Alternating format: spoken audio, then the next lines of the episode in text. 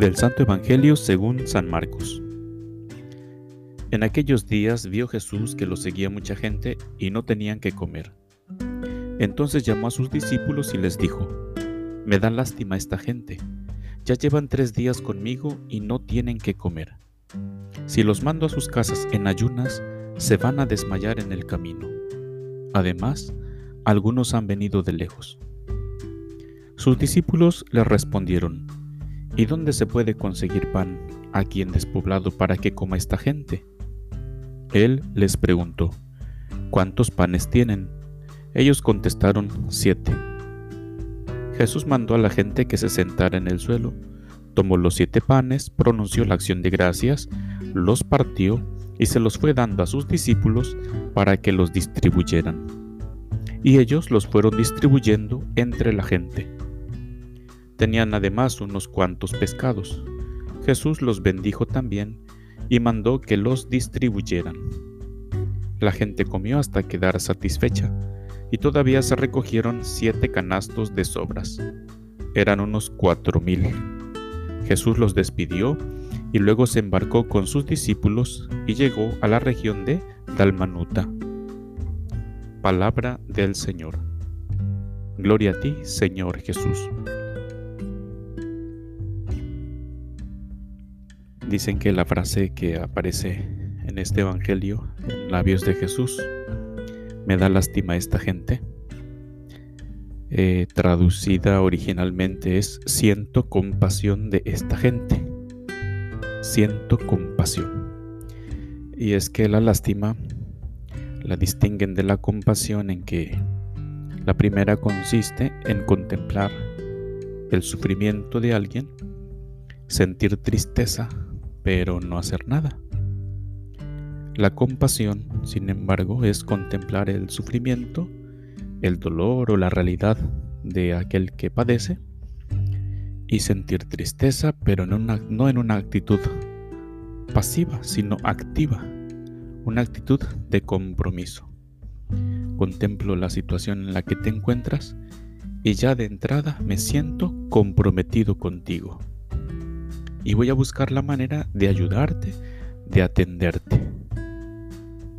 Veré los medios que tengo a mi alcance, buscaré ayuda, buscaré apoyo para poder atender tu necesidad y desde luego pues le pediré ayuda a Dios para que lo que yo pueda conseguir, lo que yo pueda aportar, realmente te sea de beneficio, te sea de provecho para ti. Eso es lo que hace Jesús.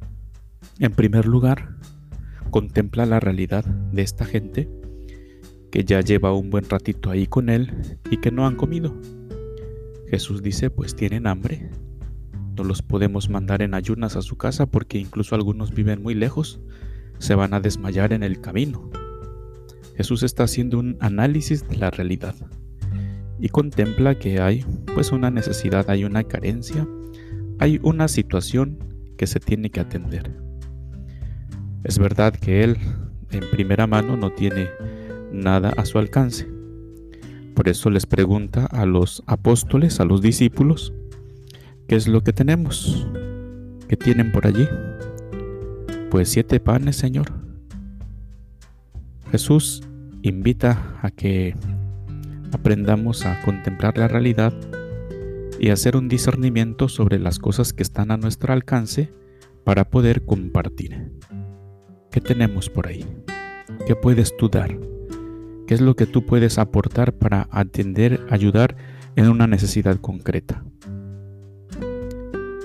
Los siete panes. Jesús los toma en sus manos. Dice el Evangelio de San Marcos que pronunció una acción de gracias y luego los empezó a repartir a sus discípulos para que los distribuyeran a su vez con la gente con esos panes, aunque son poquitos, puestos en las manos de Dios, pueden servir para atender a toda una muchedumbre. Aquí está otra enseñanza fundamental. De lo que tenemos tenemos que aprender a compartir, aunque sea poquito. Con eso poquito, realmente puesto en las manos de Dios, ofrecido de corazón, Dios mismo se va a encargar de multiplicar. y aunque sea poquito servirá para mucho, para grandes cosas. Allí está el milagro. Además de la multiplicación del pan con la cual Jesús le da de comer a esta gente, el milagro del aprender a compartir cuando se contempla una realidad de dolor, de sufrimiento, y en la que se siente, se experimenta la compasión.